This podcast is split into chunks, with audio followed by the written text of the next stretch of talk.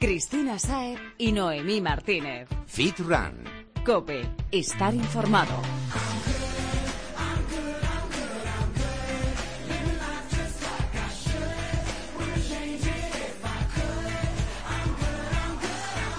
¿Y tú estás good? Prepárate porque ya está aquí una semana más tu programa de fitness y running. Yo soy Cristina Saez. Y yo, Noemi Martínez. Bienvenido a Fit Run Cope, el podcast con el que te motivarás y mejorarás con los mejores expertos. Y en definitiva, con el que estarás en forma. Puedes encontrarnos en Instagram, Twitter y también en Facebook. ¿Listo? ¡Empezamos!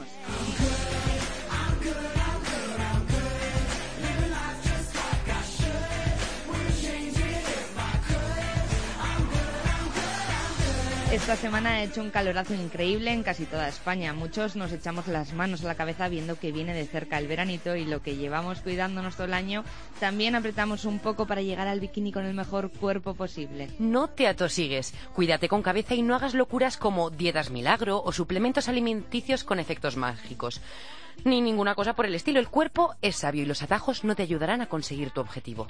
Quien algo quiere, algo le cuesta, Chris. Y nosotras estamos aquí para echarte una mano y acompañarte en tu camino, ya sabes, cada semana con el programa y cuando tú quieras en las redes sociales. Recuerda, no es una obligación ni una restricción o un castigo. Solo tienes que mejorar algún hábito e incorporarlo en tu forma de vida. Todo es empezar. Tu cuerpo y tu mente te lo agradecerán.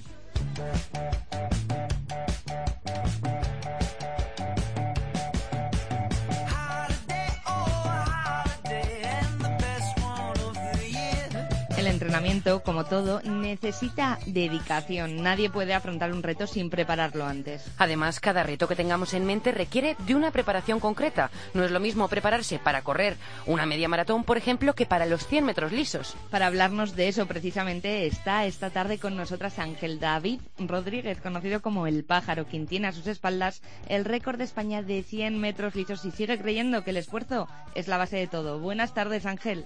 Hola, buenas tardes, chicas, ¿qué tal? Lo primero de todo, ¿de dónde viene tu apodo? Pues eso viene de cuando era pequeño y iba al colegio, que eh, tenía las piernecitas muy delgadas y la parte, eh, quitando las rodillas, parecía como una avestruz y pues hija, Dios fue pasando esferas. ¿También eras tan veloz de niño? Era, pues eso, de los rapiditos del cole bueno, luego cuando empecé a entrenar vi lo que había fuera del colegio, por así decirlo, y madre mía, bastante complicado. y pues viendo ya lo complicado que es todo, ¿cuál crees que ha sido tu mejor momento en una pista? Uf, he tenido muchos. De junior recuerdo especialmente que quedamos cuartos con el 4% en un campeonato del mundo junior, también finalista en el europeo junior. Eh, Vamos, no podrías elegir uno. Sí, el récord de España de 60, sobre todo por, por curro y por buscado, por trabajo, por trabajo, por trabajo. Luego un 200 que me salió con un pelín de viento a favor y habría sido récord de España, pero me quedé bastante a gusto. Eh, debutar en los Juegos, eh, llegar al Juego de Londres porque había me lesioné dos meses antes. Vamos, que este deporte está cargado de buenos momentos. Y de malos. ¿Y cuáles son esos malos? Hija, tengo los aductores y los femorales fritos a momentos malos. ¿Pero cuál recuerdas tú como el peor? A ver, eh, tanto esta pista cubierta como la de hace dos años. a ver, hace dos años hice récord de España y campeonato de España. La verdad que sin avisar me saltó un aductor y me perdí el europeo, iba al cuarto de ranking. Y este año en el europeo de pista cubierta, en la marca, marca del año en eliminatorias, sin darlo todo, en semifinales pegándome con la gente que luego, bueno, quitando el que quedó chico, que quedó campeón de Europa, Richard Kilty, pegándome con el resto de gente que estuvo segundo, tercero, cuarto, quinto y otra otra bala que se escapa. Bueno. Pero, a ver, siempre Pero con todos los momentos buenos que nos has contado también, al final compensa. Uf, no sé yo qué decirte, que malos te cuenta pocos. Hay muchos más. A ver, eh, el problema que tiene mi prueba sobre todo es que cuando estás mejor de forma, eh, no a ver, vas rompiendo límites. El entrenamiento mucho se basa en romper tu límite de, aceleración máxima o de velocidad máxima. A ver, no es una prueba rítmica, es una prueba de máximos como en alterofilia es una prueba de máxima fuerza.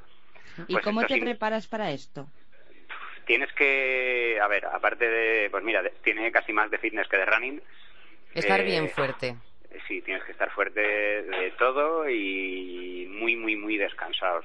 yo ahora con los años empiezo ya a ser más más atleta normal, es decir, cuando estoy cansado no ando ni, ni para atrás. Y sí se nota mucho cuando, cuando bajas el volumen de entrenamientos y bueno, ahora que ando liado con otras historias, cuando descanso y que lo, lo, agradezco, sobre todo el dormir. Es el mejor entrenamiento que puedo recomendar. Y cuéntanos un poco. Cuéntanos un poco, Ángel, porque es que llevamos mucho tiempo hablando de cómo se prepara un maratón, cómo se prepara una media maratón, cómo se prepara una larga distancia. Pero en tu caso, ¿cómo sería un entrenamiento? Explícanos, a ver, tú te calzas las zapatillas y qué es lo que haces. A ver, eh, empezar tenemos problemas con las zapatillas, porque somos el entrenamiento nuestro entra mucho mucho de fuerza, mucho mucho componente de fuerza y, y reventamos zapatillas. Porque, a ver, las zapatillas de... Una ruina para el bolsillo. Sí, las zapatillas de running están hechas para desplazamientos horizontales y a ritmo, pues si son unas tochas, para ir a, a 4.30. Si son unas rápidas, pues para ir a la gente muy muy buena a 2.30 el mil, la gente menos menos buena igual 3.30 a tope y con esas son con las que nosotros hacemos series a, a un ritmo que sale al 1000, 1.40, si vas a tope con 100. es decir, la mete mucha mucha caña, más luego pues ejercicio de fuerza, ejercicio de salto, desplazamientos horizontales.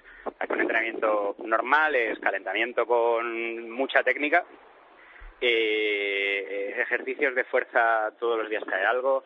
Ya te digo, por ejemplo, ya ha caído muchos ejercicios de saltos y carreras saltadas eh, otros días caen pesas, otros días caen pliometrías, otros días cuestas y luego lo combinas con entrenamiento de series que para ser velocista yo tampoco recupero mucho, pero yo que sé, he llegado a hacer este año 20 series de 60 metros con dos minutos a un ritmo del 100 de, de 11-0. O sea, que es que para nada te aburres, porque es que esto no es nada monótono por lo que nos estás contando.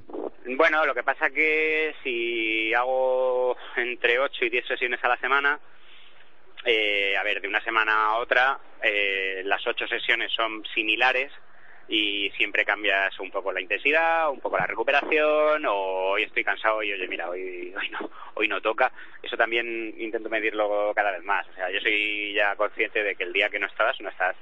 Mejor parar te vas, te haces unos fortalecimientos, trabajo abdominal, lumbar, eh, prevención de antiguas lesiones, que, que darle.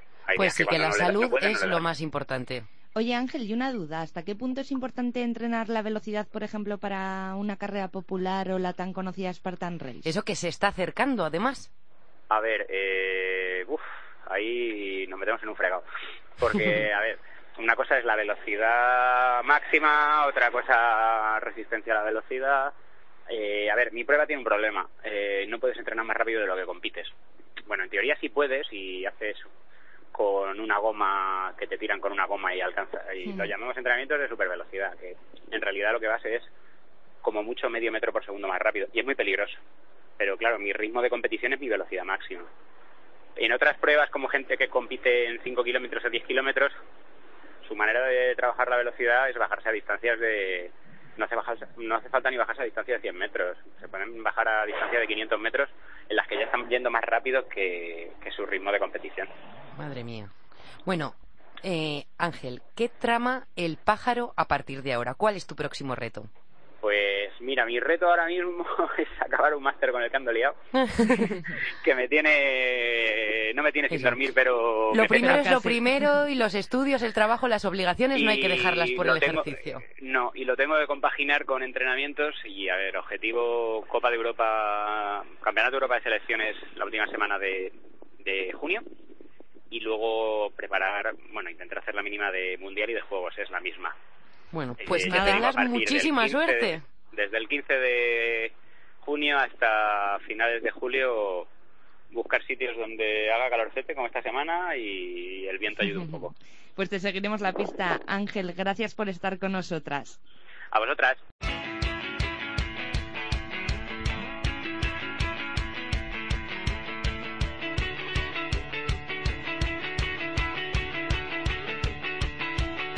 Despedimos al pájaro y volando llega también nuestro compañero Carlos Quevedo. Buenas tardes, Carlos. Buenas tardes, Citroners. Hola, Carlos. Necesitamos el último empujón para llegar a tiempo al veranito. Pues necesitamos más de tus consejos precisamente para eso, para ponernos en forma. Y esta semana nos traes consejos nutricionales para potenciar nuestro entrenamiento al máximo. Diez concretamente, así que vamos allá, ¿te parece? Venga, vamos a ello. ¿Cuáles son esos consejillos?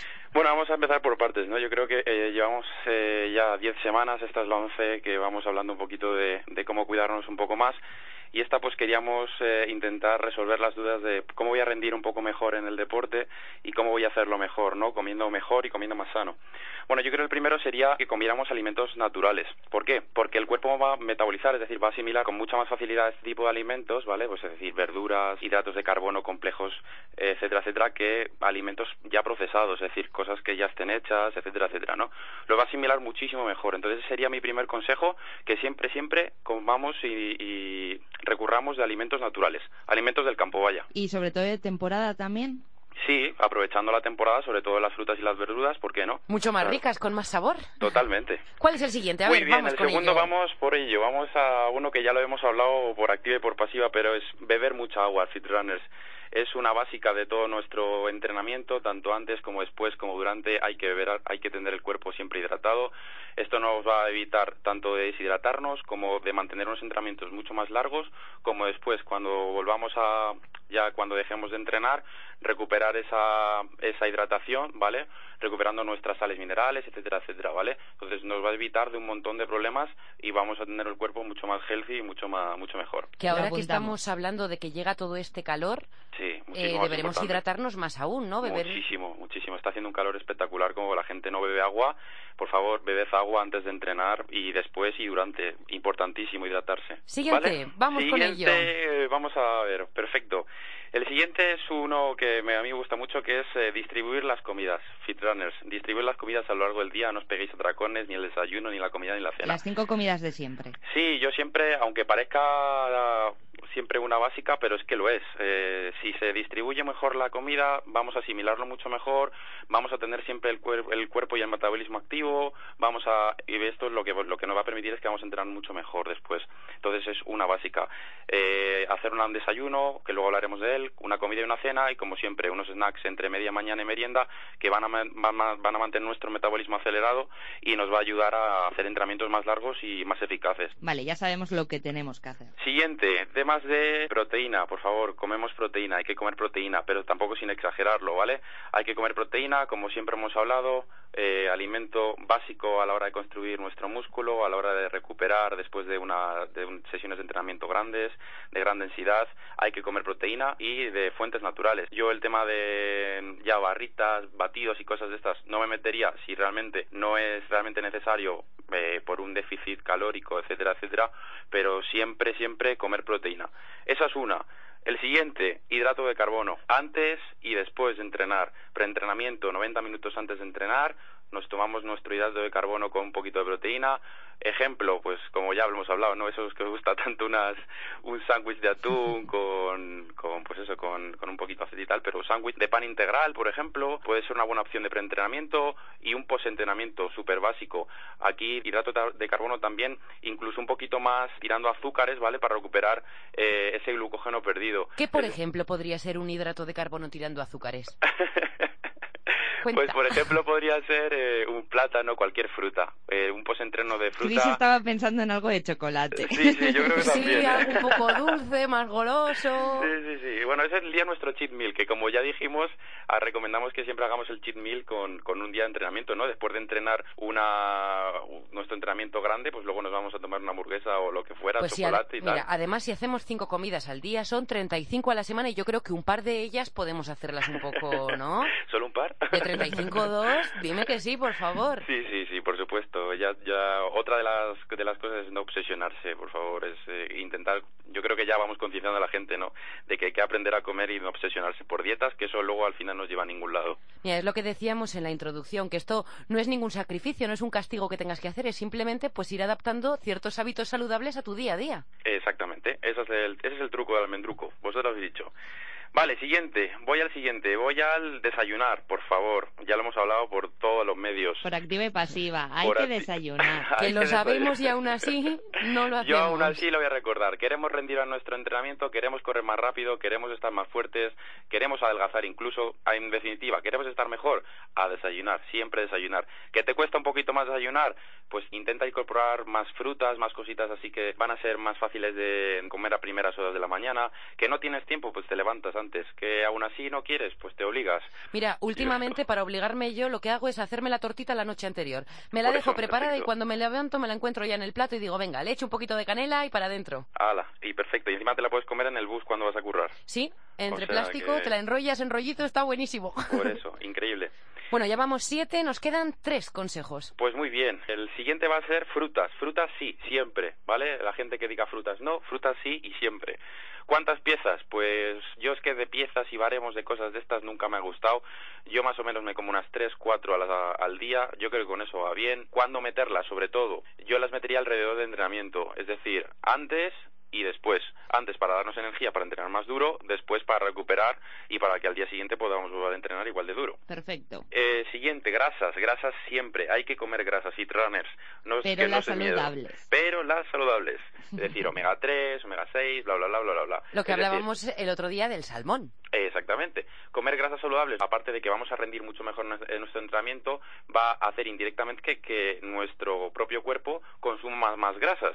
Es decir, parece raro, ¿no? Parece una, Sí. auto- una casi una utopía, ¿no? Pero realmente es así. Comiendo grasas buenas, nuestro nuestro cuerpo como Quema que las, las las malas. metaboliza mejor, las asimila mucho mejor y quema indirectamente esas grasas. Me vale la grasa del chocolate, es que tengo un problema con el chocolate. ¿Qué te pasa hoy con el chocolate, Cris? Pues la verdad es que me gusta y como llevo tiempo sin comerlo, tengo como esa cosita detrás de la oreja de decir, "Mm, una onza de chocolate, por favor. Bueno, pues comete las mujeres y no pasa nada por comerte una onza de chocolate. ¿No va a ir al culo? No va a ir al culo. Y encima con la, la de que haces tú no pasa nada. Vale. Venga, nos queda un consejo y hacemos una recapitulación. Vale, el último consejo es el tema del timing. El tema del timing es el tema de eh, cuándo comer y cómo comer. Eh, Si vieses la cara que se me ha quedado de ¿what? ¿Qué es eh, esto? what, ¿Qué es esto del timing? ¿no? Es un palabra de inglés, ¿no? El timing es como el, digamos, cómo te distribuyes las horas a las que comes ciertos, eh, vamos, las ciertas comidas. Es decir, sobre todo alrededor del entrenamiento. Insistimos mucho, para rendir en el entrenamiento hay que aprender a comer mejor. Para rendir el entrenamiento no se puede ir sin comer, no se puede hacer un entrenamiento en ayunas, no se puede luego no comer después del entrenamiento. Si queremos rendir mejor, si queremos hacerlo mucho mejor, hay que comer súper importante y lo que nos va a marcar eh, el, el poder correr más, el poder levantar más peso en el gimnasio, aunque parezca mentira, o el no hacerlo, ¿vale? Porque hay veces que me viene gente, oye Carlos, que es que no, o levanto menos, o corro menos, ¿qué has comido antes? Oye, pues es que no he comido porque me han dicho que no hay que comer antes de entrenar. Mal, error, ¿vale? O sea, que hay que comer, hay que comer antes y hay que comer después, y sobre todo, pues eso, obsesiones cero y, y a disfrutar de los entrenamientos, ya está. Entonces, hemos quedado comer alimentos naturales, beber mucha agua, hacer las cinco comidas al día, no olvidarnos de la proteína, tampoco de los hidratos y sobre todo después de entrenar, no es. obsesionarnos como fundamental, desayunar, comer frutas y no prescindir de las grasas. Eso es. Muy bien, Chris, te ha quedado timing. muy clarito. El timing este último que he dicho, de cuándo comer. El timing. Pues ¿Vale? lo apuntamos todo, Carlos. Bueno, pues Ha nada, llegado la hora ya de despedirnos. Muchas gracias por estar otra vez con nosotros como siempre. gracias a vosotras y gracias a vosotros, Citrones. Como siempre, ya sabes que si tienes dudas puedes contactar directamente con Carlos por Twitter o Facebook. Le encontrarás como Carl barra baja fitness. Y si quieres que tratemos cualquier tema en el programa, habla con nosotras. Estamos en Twitter e Instagram como fitran-cope y en Facebook como fitrancope. Cristina Saez y Noemí Martínez. Fit Run. Cope, estar informado.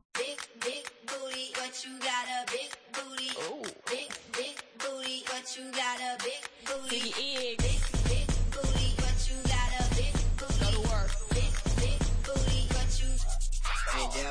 Seguro que llevas tiempo escuchando hablar de la Spartan. Spartan por aquí, Spartan por allí. La verdad que sí, más últimamente, Chris, porque tenemos cita este mes, ¿no?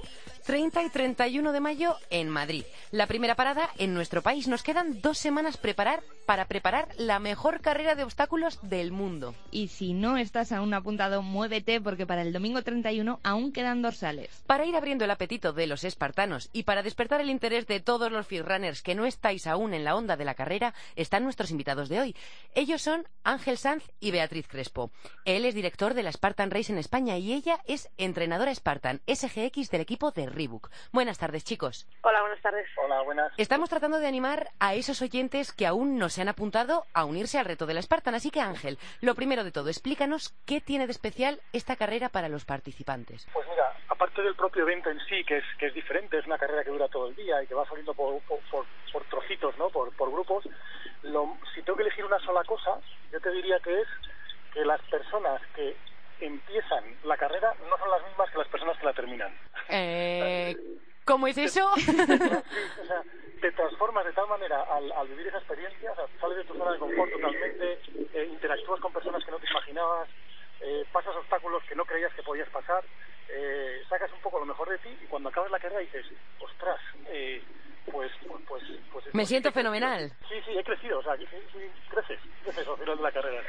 Para ponernos un poco, un poco en contexto, ¿nos cuentas cuánto tiempo lleva haciéndose esta carrera y cómo surgió la idea de empezar a organizarla? Porque a cualquiera, vaya. Eh, el origen de la idea es eh, cuando Joe Sena, que es el, el, el, el creador de esto, en, en 2009, eh, pues inventó esa carrera de la muerte que después transformó en la, en la carrera espartana, ¿no?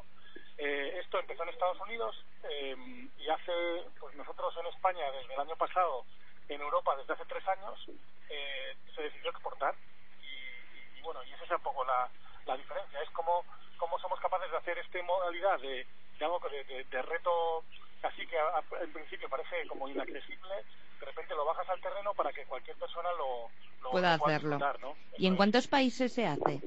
en 19. 19 de, de todo el mundo, de En todo el Europa. mundo, sí, sí, en Corea, en, en Europa, en Europa en 10 países, eh, en Asia pues tienes eh, Corea, ya está yendo China, está yendo Japón, eh, está en Sudáfrica y luego por supuesto en Estados Unidos, eh, en México, en, y aquí en, yo creo que en, sí, 11 países en Europa, Vaya, que por todo el globo. por todo globo, sí, sí, sí, hay espartanos y espartidos por todos sitios. ¿Tenéis alguna estimación de cuántas personas se han apuntado este año para competir en Madrid? En Madrid llevamos ya eh, 11.000 casi. ¿Y estamos aún a tiempo los que no nos hemos apuntado de hacerlo? Sí, sí, sí, sí, sí. Hay, hay dorsales para el domingo todavía y yo calculo que esto, que, que al final seremos eh, unos 12.000 al final del, eh, cuando llegue el 31 de mayo. Pues yo estoy convencida, Ángel. Este reto no se me escapa. Ni a mí. Pues, pues allí te espero, ¿eh? Ahora nos queda más- lo más importante, Ángel, ponernos en forma para llegar a tiempo, por lo menos. totalmente, totalmente. Ahí tenéis a una experta.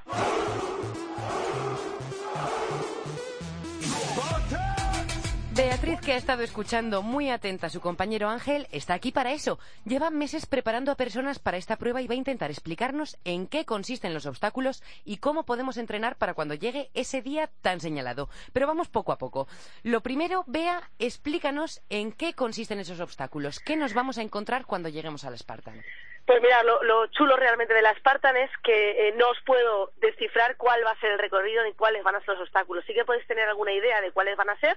Eh, pues vamos a subir muros, eh, seguramente tiraremos de, de, la cuerda, tendremos que subir una cuerda, eh, tendremos que reptar, es decir, tenemos que saber, lo, lo, lo importante para prepararse la Spartan no es conocer los obstáculos, porque la Spartan es eh, como un símil de la vida en la que tú tienes que ir enfrentándote poco a poco a obstáculos y tienes que, que obstáculos que muchas veces no conoces, pero tienes que sacar lo mejor de ti para poder eh, sortearlos.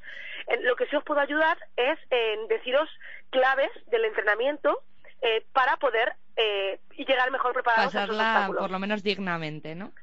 Sí, mira, por ejemplo, eh, la cuerda no va a fallar, es decir, vas tienes que aprender a subir una cuerda porque esa seguro está, ¿vale? O sea, es, es algo que es, que es mítico, restar igual, toda la, la habilidad de restar por el suelo y, y cuanto más bajes el culo mejor porque si no te vas a llevar las, las alambradas que son de verdad, no son, no son, no son de mentira. Subir muros, eso también lo vamos, lo vamos a tener.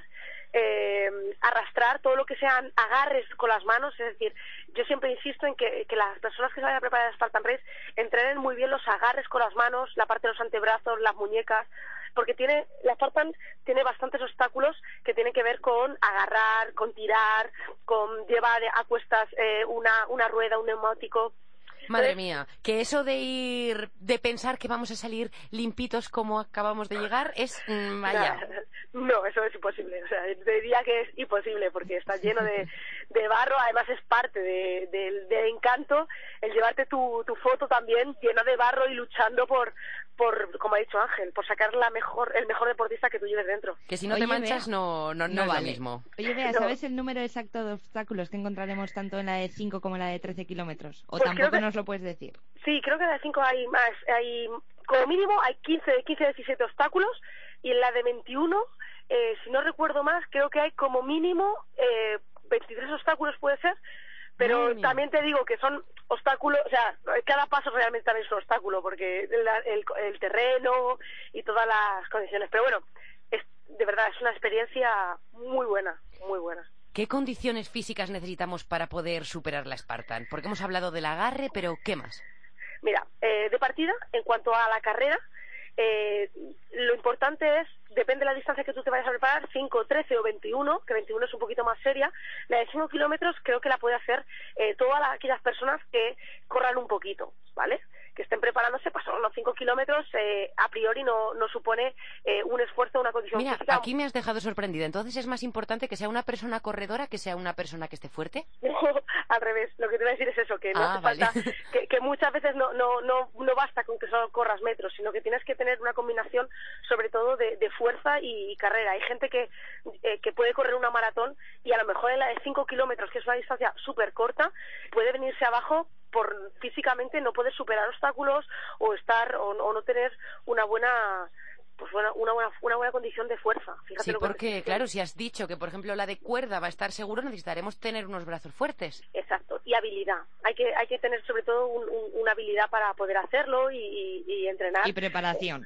Exacto, hay, hay que tener una preparación. Sí, cuando ya pasamos de 5 kilómetros a 13 kilómetros, la cosa es un poquito más, más seria, pero es viable para todo el mundo. Como ha dicho Ángel, está, está totalmente aterrizado. Ahora sí que tienes que trabajar bien pues todo lo que son las piernas, todo lo que son los tobillos, la movilidad de los tobillos, porque vamos a correr por, por muchas veces zonas llenas de barro.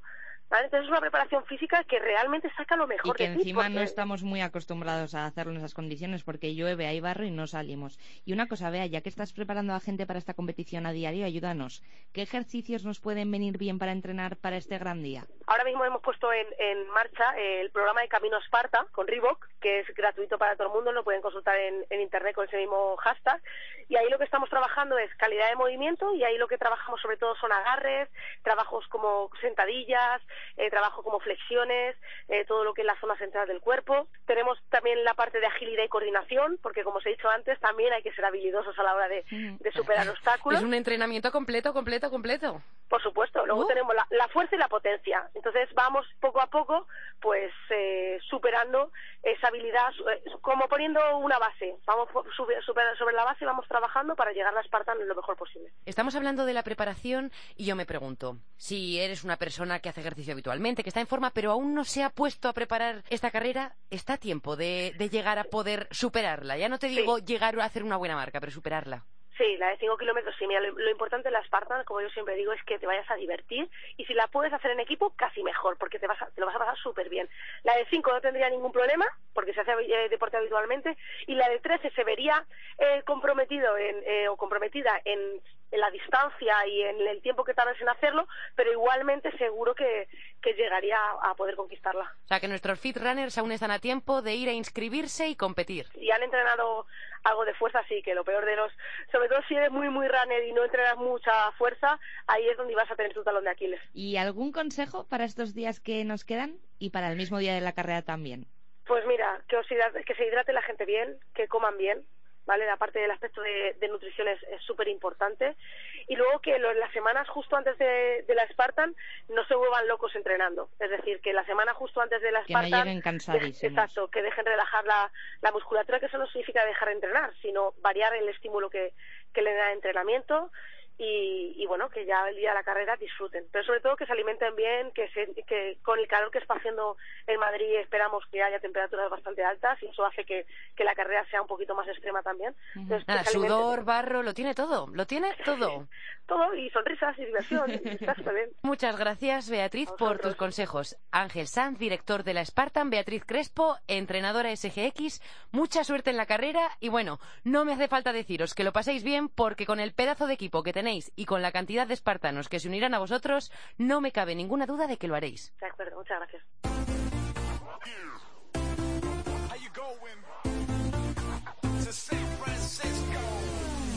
Esto va llegando a su fin y es el momento de presentaros el reto de Paco Ming. Yo creo, Chris, que usé una goma demasiado dura la semana pasada, porque yo no sé si es mi culpa o es que me siguen durando las agujetas. Puede ser, puede ser. Pero el reto de esta semana también te va a poner los brazos a tono, así que espero que se te pasen rápido. Ay, los brazos No sé si y quiero. más. No me asustes, ¿qué es? Atenta. Esta semana nuestro instructor nos manda fondos, tres series de 12 o 15 repeticiones y no hay excusas. ¿Y cómo los hacemos? Como siempre.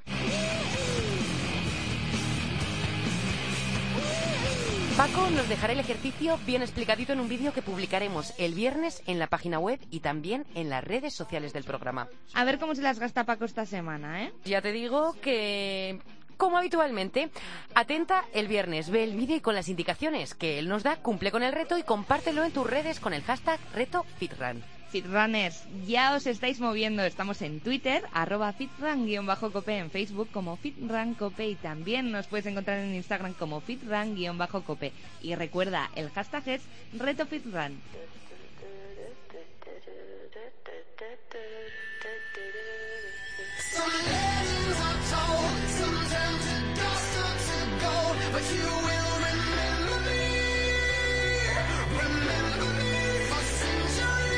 Nos despedimos con esta canción Fitrunners. Lo que bien empieza, bien a cama y queremos dejarte con buen sabor de boca. Toma este temazo. Es Centuries de Fallout Boy.